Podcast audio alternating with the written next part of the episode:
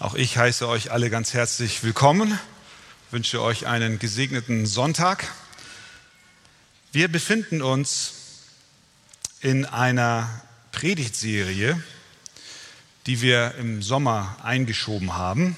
Wir sind ja grundsätzlich im Moment in der Apostelgeschichte, aber an sechs Sonntagen haben wir eine Serie unter dem Titel Jesus folgen. Vor 14 Tagen haben wir begonnen mit dem Thema Jesus folgen, die Kosten der Nachfolge.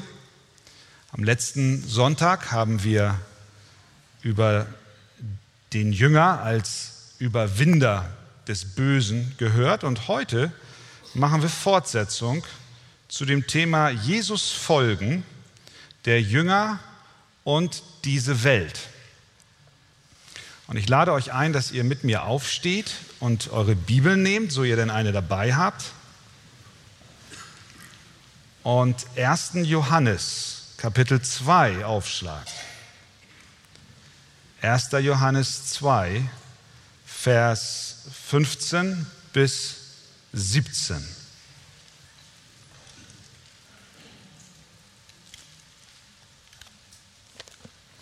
Da schreibt Johannes Folgendes. Habt nicht lieb die Welt, noch was in der Welt ist. Wenn jemand die Welt lieb hat, so ist die Liebe des Vaters nicht in ihm. Denn alles, was in der Welt ist, die Fleischeslust, die Augenlust und der Hochmut des Lebens, ist nicht von dem Vater, sondern von der Welt. Und die Welt vergeht und ihre Lust. Wer aber den Willen Gottes tut, der bleibt in Ewigkeit. Amen. Nehmt doch gerne Platz. Der Jünger und die Welt. Der Satz, habt nicht lieb die Welt, noch was in der Welt ist, beschreibt das Verhältnis eines Nachfolger Jesu zu der Welt. Ein Jünger Jesu ist jemand, der sich im Glauben und Vertrauen Christus zugewandt hat und der glaubt, dass Jesus für seine Sünden gestorben ist. Wer an den Sohn glaubt, der hat das ewige Leben. Ein Jünger ist ein Mensch, der an Christus glaubt, mit seinen Sünden zu Jesus gekommen ist und in seinem Herzen weiß, dass dieser Jesus für meine Schuld am Kreuz von Golgatha bezahlt hat. Das sind Kinder Gottes. Das sind Nachfolger Jesu oder wie die Bibel es auch benennt, Jünger Jesu. Und nun ist die Frage, wie lebt dieser Jünger, nachdem er nun sich im Glauben zu Christus gewandt hat, in dieser Welt? Und dieser Textabschnitt gibt uns entsprechende Hinweise. Jesus macht an einer anderen Stelle klar, dass seine Nachfolger wohl in der Welt sind, aber nicht von der Welt sind. Er macht damit deutlich, dass es eine Trennung gibt zwischen einem Jünger Jesu und der Welt. Das war immer schon so. Aber die Grenzen zwischen einem Jünger und der Welt sind nicht immer so ganz klar sichtbar. Der Baptistenpastor Spurgeon hat vor 150 Jahren bereits gesagt, ich glaube, der Grund, warum die Gemeinde im Moment so wenig Einfluss auf die Welt hat, liegt daran, dass die Welt viel Einfluss auf die Gemeinde hat. Er dann weiter, Spurgeon weiter, es waren nie gute Zeiten, in denen die Gemeinde mit der Welt verheiratet war, wo also die, die Grenzen verschwommen waren.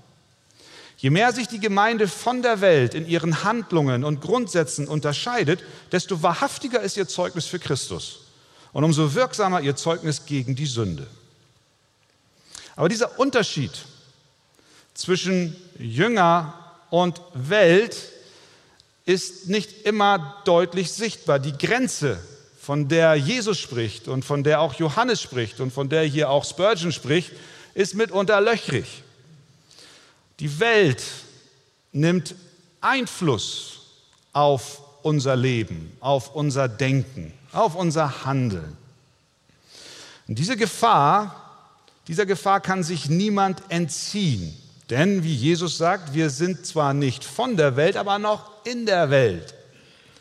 Da stellt sich natürlich die Frage, wie sieht es aus und wie müssen wir das alles verstehen? In welchem Verhältnis leben wir zu der Welt?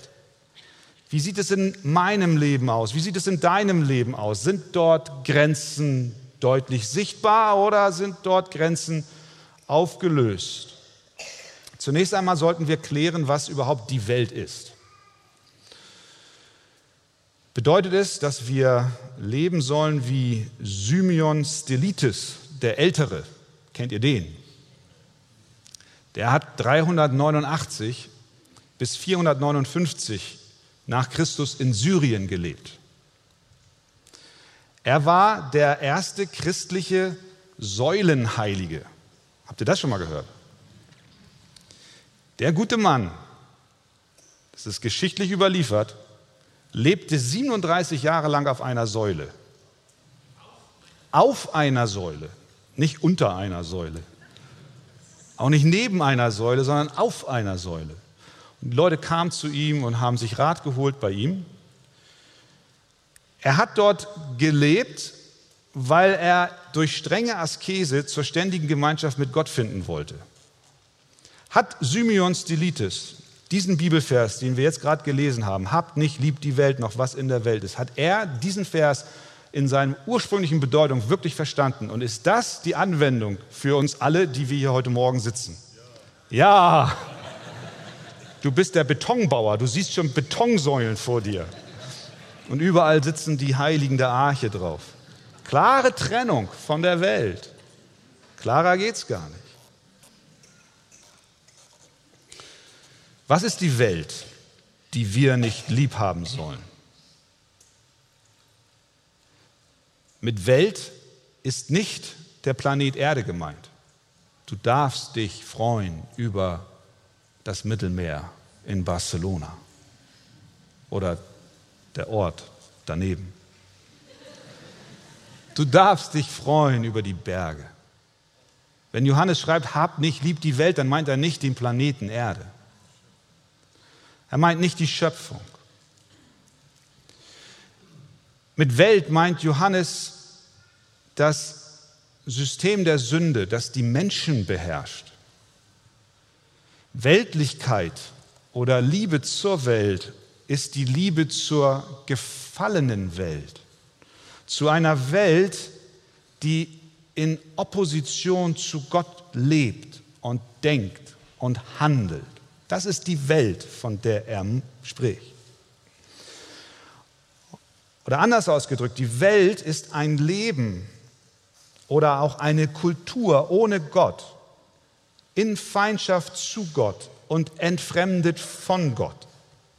Ein Jünger Jesu, der, wie wir eingangs sagten, im Glauben und Vertrauen auf Jesus seine Sünden Christus gebracht hat und Vergebung für seine Schuld empfangen hat und nun ein Kind Gottes ist, der lebt nicht ohne, sondern der lebt mit Gott. Und deswegen ist es für Johannes und für Jesus und für die ganze Bibel klar, dass es dort eine Trennlinie gibt. Da gibt es keine Möglichkeit des Verwischens. Die Wahrheit, dass es eine Trennung zwischen einem Jünger und der Welt gibt, zieht sich durch den ganzen Brief des Johannes durch. Wir lesen zum Beispiel vom Unterschied der Welt zu den Jüngern in Johannes 3, Vers 1. Dort schreibt er, seht, welch eine Liebe hat uns der Vater erwiesen, dass wir Kinder Gottes heißen sollen. Darum, schreibt er weiter, erkennt uns die Welt nicht, weil sie ihn nicht erkannt hat. Sehen wir die Trennung? In 1. Johannes 3, Vers 13 schreibt er, verwundert euch nicht, meine Brüder, wenn euch die Welt hasst. Das ist das System des Bösen. Das sind Menschen, die in diesem System sich aufhalten und darin aufgehen. Und die stehen in Opposition zu Jüngern Jesu. Johannes weiter in Kapitel 5, 29. Wir wissen, schreibt er, dass wir aus Gott sind und dass die ganze Welt sich im Bösen befindet.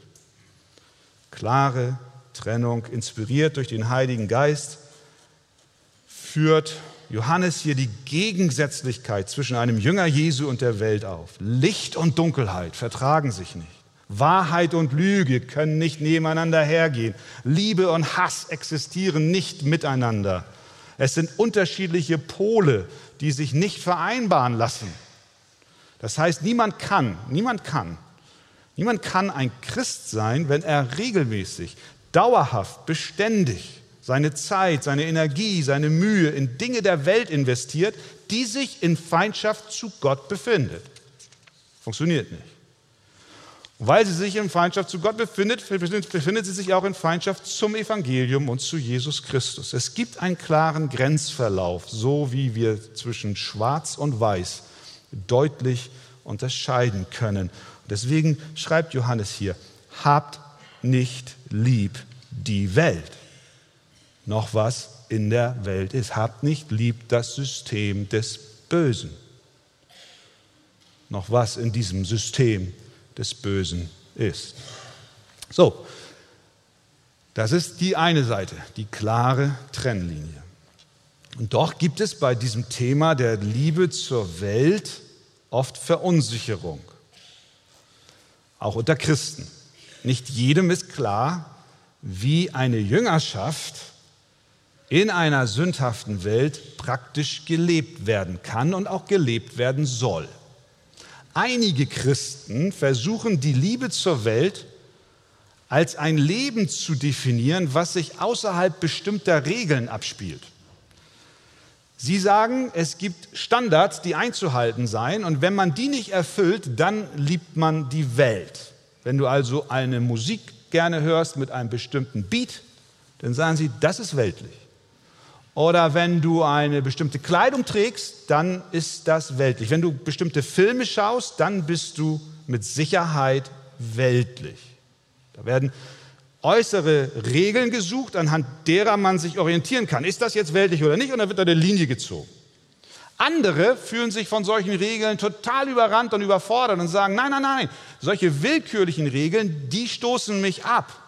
Und im Umkehrschluss meinen sie, deswegen sollten wir über Weltlichkeit auch gar nicht reden, weil sie gar nicht definierbar ist. Wir wissen nicht genau, wo sie anfängt und wo sie aufhört. Und sie fürchten Gesetzlichkeit, dass Regeln aufgestellt werden, die die Bibel nicht hergeben. Und deswegen vermeidet man dieses Thema.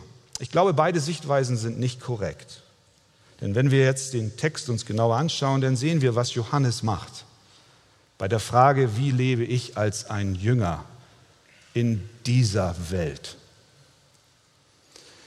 Er macht deutlich, dass Weltlichkeit oder die Liebe zur Welt zuallererst in unseren Herzen beginnt. In unseren Herzen existiert. Es geht nicht in erster Linie um ein äußerliches Verhalten, um ein Einhalten von Regeln, obwohl unsere Handlungen sicherlich ein Beweis von Weltlichkeit sein können. Aber der Ort, an dem die Liebe zur Welt beginnt, ist in unserem Herzen. Sie fängt in unserem Herzen an und wir müssen alle, ich einschließlich, wir müssen alle unsere Herzen überprüfen. Und das tut ja Johannes hier, indem er uns diesen Vers und diesen Absatz mitgibt. Gott inspiriert den Johannes, das zu schreiben, wenn er diese Warnung ausspricht, habt nicht lieb die Welt. Der Ort, an dem die Weltlichkeit beginnt, ist unser Herz. Das zeigt Vers 16. Denn er schreibt weiter, denn alles, was in der Welt ist, die Fleischeslust, die Augenlust und der Hochmut des Lebens ist nicht von dem Vater, sondern von der Welt. Das ist die Beschreibung von Weltlichkeit. Johannes sagt nicht, diese bestimmte Art, sich zu kleiden, diese bestimmte Art zu sprechen, diese bestimmte Musik zu hören, das ist Weltlichkeit. Nein, das Wesen der Liebe zur Welt und der Charakter des Einflusses der Welt auf unser Leben liegt in den Begierden, in dem Verlangen des sündigen Menschen. Es ist, wie er sagt, die Lust des Fleisches, die Lust der Augen und die Prahlerei, der Hochmut des Lebens. Das heißt, Johannes lenkt unsere Aufmerksamkeit von, von den Äußerlichkeiten in die Innerlichkeiten, von den Externas in die Internas. Bevor er auf irgendwelche äußeren Dinge Bezug nimmt, wendet er es auf unser Herz an, denn die Wurzel ist in unserem Innern. Das heißt für mich als Jünger, das heißt für dich als Jünger Jesu, dass wir uns Fragen stellen. Was ist das Motiv meines Handelns? Warum tue ich, was ich tue? Welche Gedanken treiben mich an, wenn ich im Internet surfe? Welche Wünsche habe ich, wenn ich vor meinem Kleiderschrank stehe und mir meine Kleidung aussuche? Es sind die Motive unseres Herzens, wo die Liebe zur Welt und der Einfluss der Welt beginnt. Und diese drei Kennzeichen schauen wir uns etwas genauer an. Er schreibt zuerst von der Lust des Fleisches, denn alles, sagt der Vers 16, was in der Welt ist, die Fleischeslust. Die Lust des Fleisches ist jedes Verlangen des Menschen nach Dingen dieser Welt. Es ist, was mein sündiges Verlangen fordert. Obwohl ein Christ ein neues Herz hat, das, wie Johannes vorher schreibt in Vers 13 und 14 und wie wir am letzten Sonntag gehört haben, dass das Böse überwunden hat, weiß Johannes doch von der Gefahr, dass wir der Fleischeslust unterliegen können. Fleischeslust ist der Appetit und das Verlangen des gefallenen Herzens zur Befriedigung etwas zu begehren, was Gott nicht meint. Dann gibt er uns ein zweites Merkmal. Es ist die Augenlust, denn alles, was in der Welt ist, die Fleischeslust, die Augenlust. Unsere Herzen können der Fleischeslust verfallen und unser Herz kann durch die Augen noch befeuert werden und entfacht werden. Die Augen sind ein kostbares Geschenk. Sie sind wertneutral an sich. Sie können Dinge ansehen und Gott loben, aber sie sind auch ein Fenster für unsere Seele. Mit ihnen können wir nicht nur beobachten, sondern auch begehren. Und ich möchte an dieser Stelle ein Stück weit Klartext reden. Sowohl gewandt an Männer als auch an Frauen wenn wir über den Einfluss der Welt und unsere Jüngerschaft sprechen. Ein Pastor namens Christopher Asmus hat folgenden Text geschrieben. Du kennst das Szenario, schreibt er. Du bist allein. Du schaust zu deinem Laptop drüben auf dem Schreibtisch.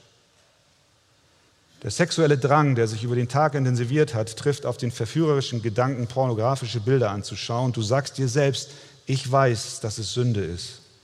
Ich weiß, es fühlt sich hinterher schrecklich an. Ich weiß, die Befriedigung wird nicht andauern und doch gehst du den falschen Weg.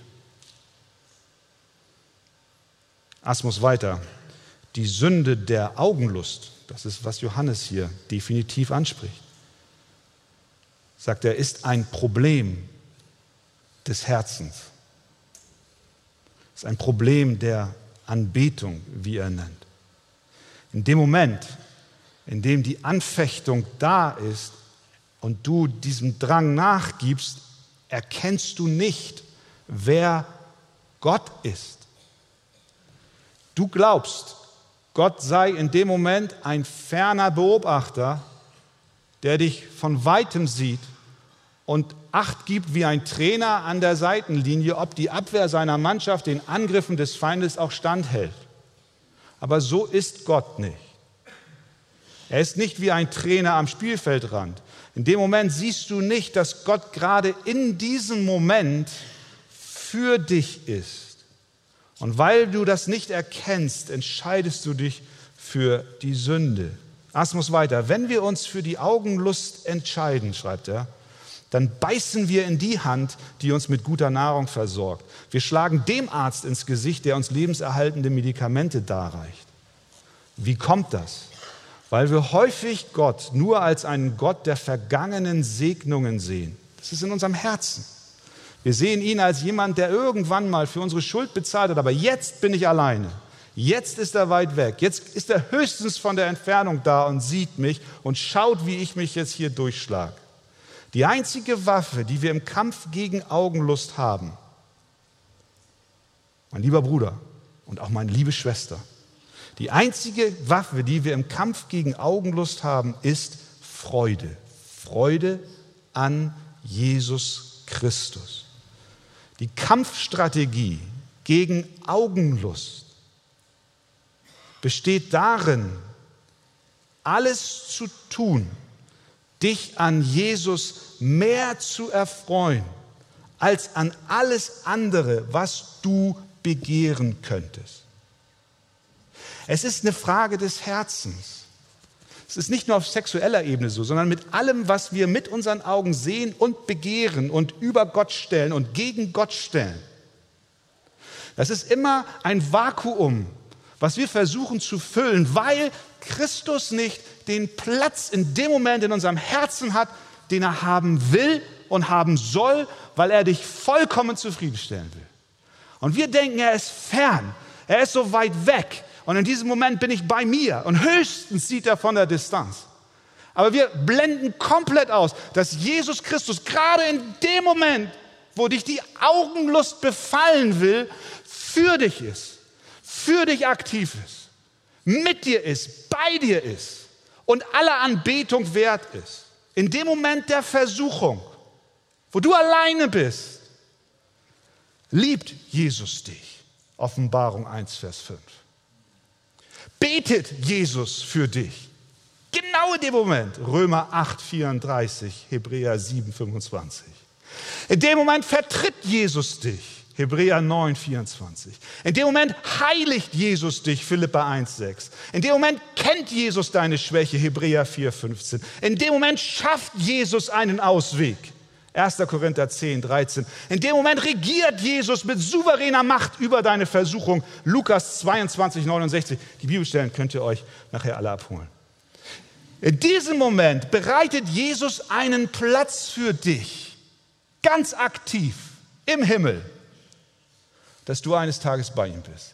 Wie können wir denken, Jesus ist fern und so weit weg? In dem Moment erhält Jesus dich und verschafft dir Treue bis ans Ende. 1. Korinther 1, Vers 8. Er ist mehr als nur ein Trainer am Spielfeldrand. Wenn die Versuchung der Augenlust kommt, dann vergiss nicht, dass Jesus genau in diesem Augenblick für dich wirkt, für dich arbeitet. Fülle deine Gedanken mit ihm. So wird die Freude an Christus, die Freude an Christus jede Augenlust vertreiben. Können wir Amen sagen? Wir sehen also, wie die Welt, das System der Sünde, einen Jünger Jesu einfangen will. Und wir sind nicht blöd. Wir sehen das. Wir wissen das.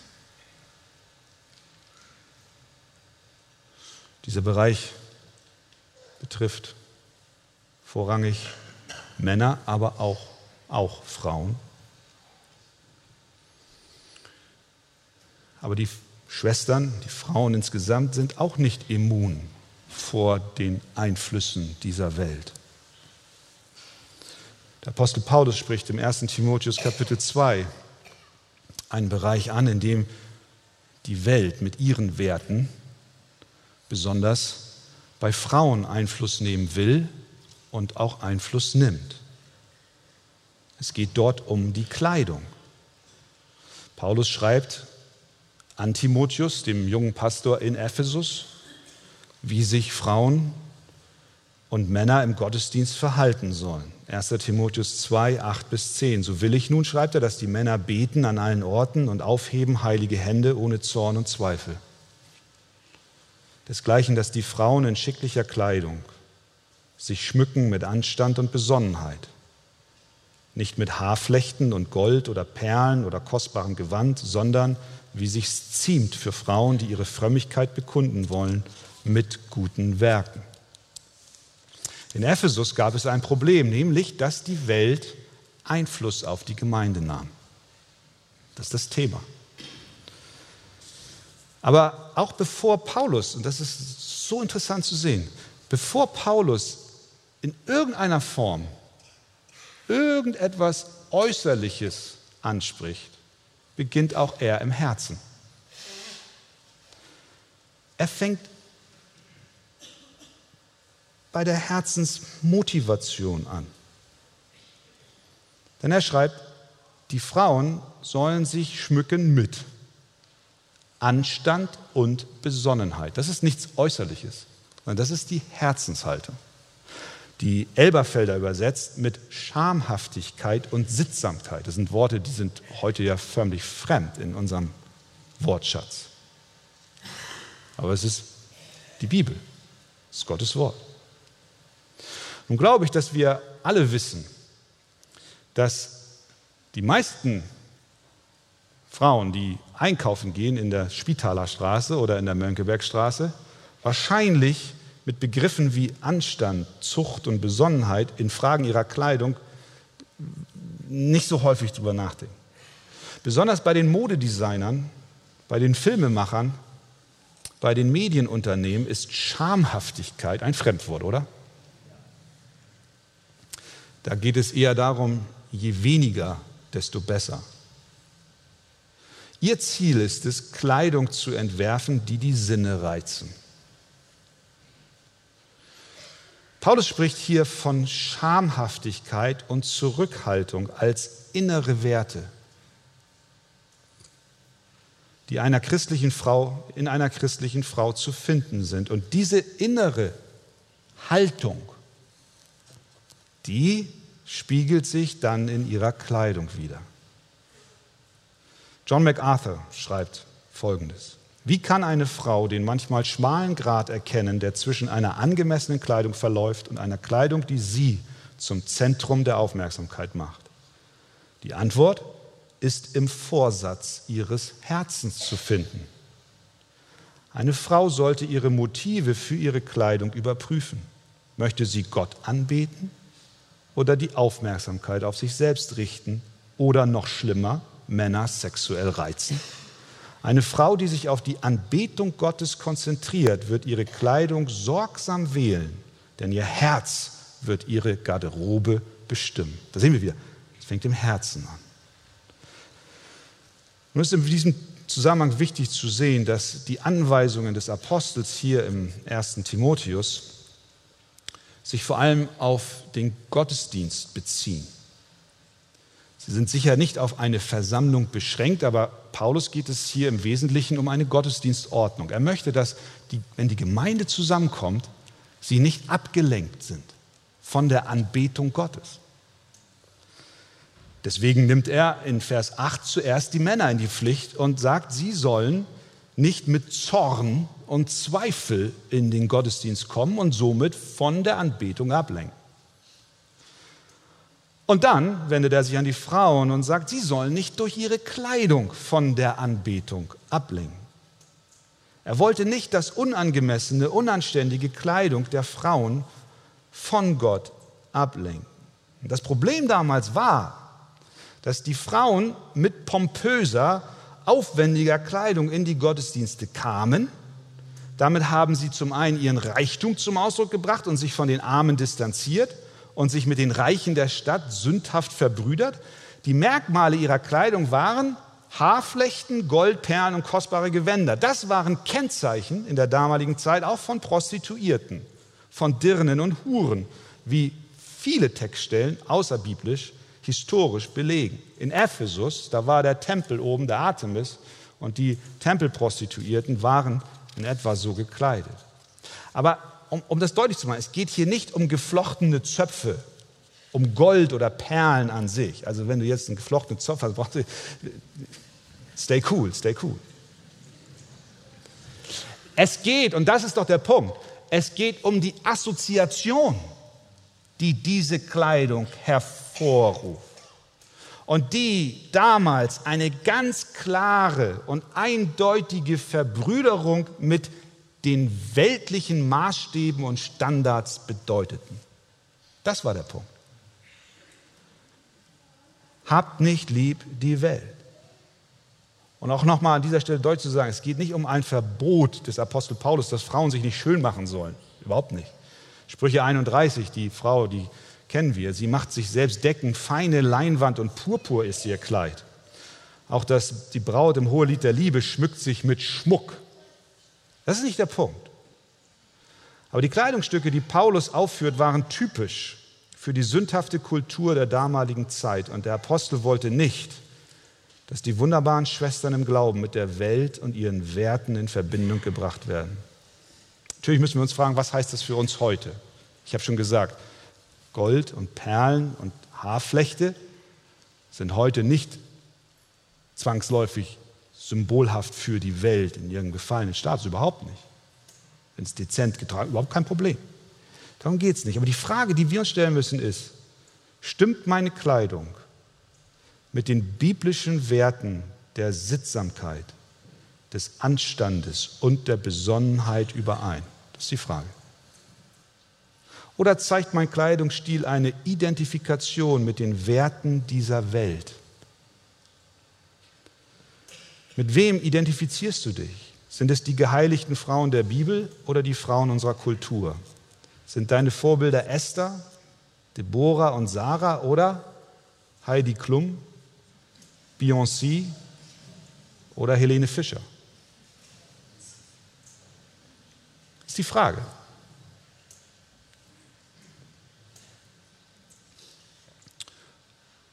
Und das ist nicht nur die Verantwortung der Frau an sich, sondern ich glaube auch die des Ehepartners für seine Frau. Und ich glaube auch die Verantwortung des Vaters für seine Tochter.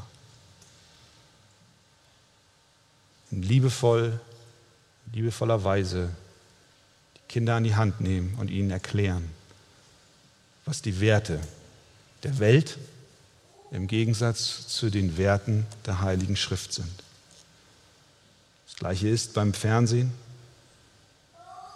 Wenn Werbung kommt, die zweideutig sind, Väter, schalt doch um, dass deine Kinder sich mit diesen Dingen nicht füllen und sie lernen, dass das die Werte dieser Welt sind, wo Nacktheit und sexuelle Reize propagiert werden, aber nicht so bei den Jüngern Jesu. Die Mütter dürfen ihren Töchtern vorleben, was es heißt, eine Frau zu sein, die Gott alle Ehre geben will. Und die Väter dürfen es vorleben für ihre Söhne. Das sind die Kennzeichen dieser Welt. Fleischeslust, Augenlust. Und dann, als letztes, der Hochmut des Lebens. Habt ihr das gesehen? Habt nicht lieb die Welt, noch was in der Welt ist. Wenn jemand die Welt lieb hat, so ist die Liebe des Vaters nicht in ihm. Denn alles, was in der Welt ist, die Fleischeslust, die Augenlust und der Hochmut des Lebens, ist nicht von dem Vater. Was ist denn das? Der Hochmut des Lebens. Das ist die Selbstsicherheit, der Stolz, die feste Überzeugung in mir selbst, in meinem Namen, in meinem Besitz, in meiner Kraft, in meinen Möglichkeiten, in meinem Beruf, in meinen Talenten, Zukunft zu haben und festzustehen. Das ist die innere Haltung wie die des Pharisäers, der Gott dankte, dass er nicht so ist wie die anderen. Das ist der Hochmut des Lebens. Gott, danke. Ich bin besser. Gelobt sei dein Name. Amen. Amen. Nein, nicht Amen an der Stelle. 100 Punkte.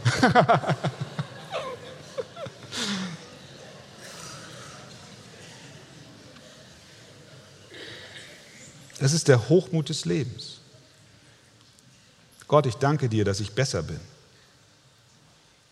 Sprüche 8, Vers 13. Die Furcht des Herrn bedeutet, das Böse zu hassen. Stolz und Übermut, den Weg des Bösen und einen verkehrten Mund hasse ich. Sprüche 16, 18. Stolz kommt vor dem Zusammenbruch und Hochmut kommt vor dem Fall. Das ist ein biblisches Wort. Sprüche 29, 23. Der Hochmut des Menschen erniedrigt ihn, aber ein Demütiger erlangt Ehre.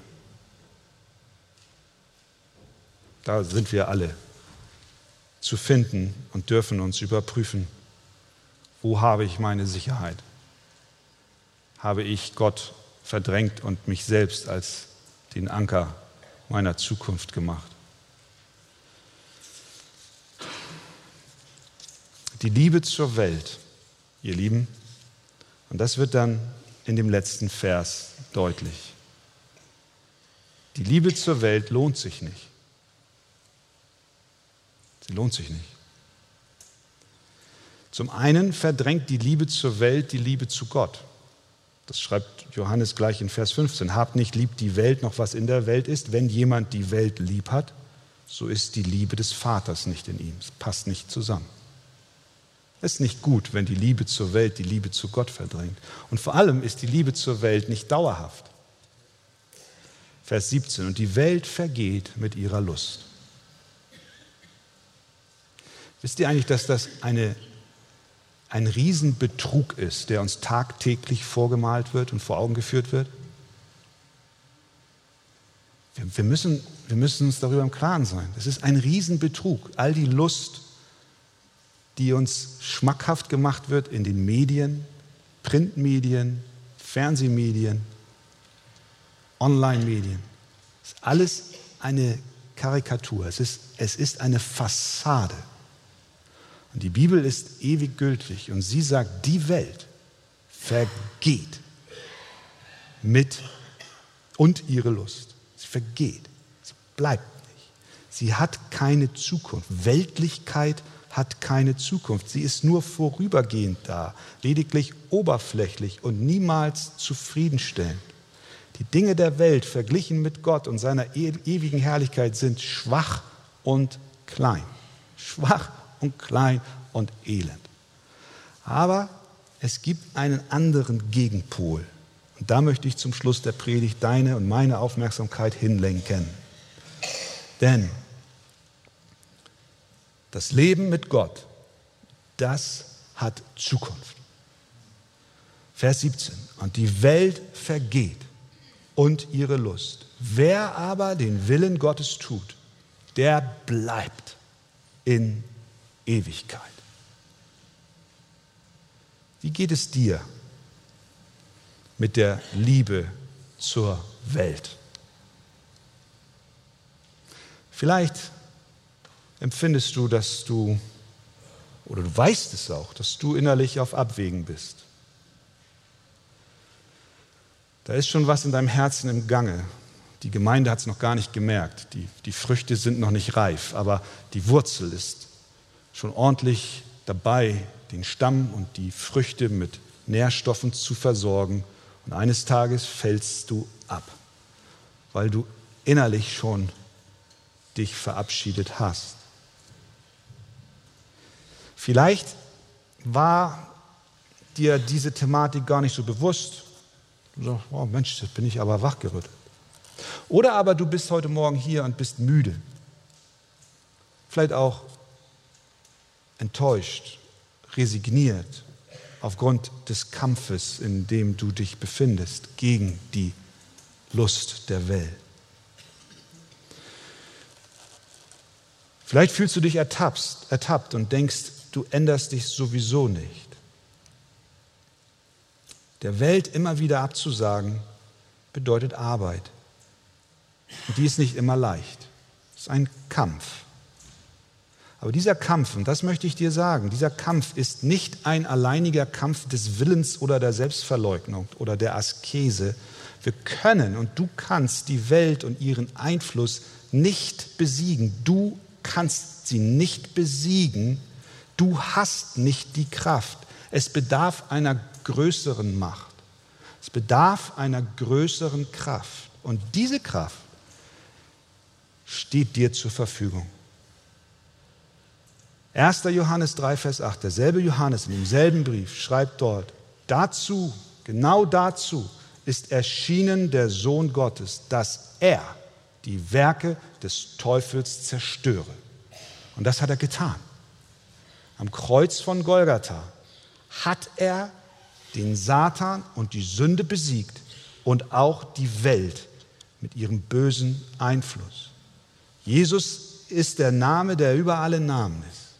Und wenn du dir das immer wieder vor Augen führst, dann kannst du den Kampf bestehen, indem du dich an diesen Sieger, Jesus Christus, hältst indem du dich und deine Gedanken und deine Werte und deine Taten immer wieder beeinflussen lässt von Gott selbst und Jesus Christus. Wie können wir im Kampf gegen die Welt bestehen, indem wir uns an Christus halten, dem großen Sieger von Golgatha?